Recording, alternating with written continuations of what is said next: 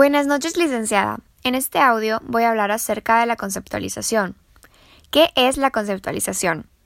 Es la representación de una idea abstracta en un concepto y surge de los conocimientos generales que se poseen sobre diversos temas.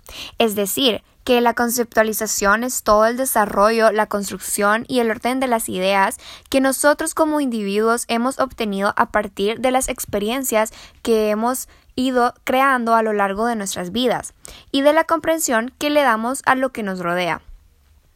Algunos sinónimos de conceptualización son concepto, abstracción, contemplación, percepción, representación, noción, entre otros y se apoya en los conceptos que se manejan en ejemplos, en relaciones jerárquicas como categorías, características, en las experiencias, en las comprensiones, sin que sea necesario saber específicamente sobre un tema en particular. ¿Cómo podemos hacer nosotros una conceptualización? Bueno, esto surge a partir de las capacidades que cada uno de nosotros poseemos para poder asimilar y razonar lo que está en nuestro alrededor, sea cual sea el problema o asunto y determinar cómo se interrelaciona cada una de las partes. Un ejemplo de conceptualizar. Por ejemplo, el gato. Su categoría es felino y es considerado un animal doméstico y salvaje. Es carnívoro y atributo es un animal cazador. Se caracteriza por tener una excelente visión nocturna.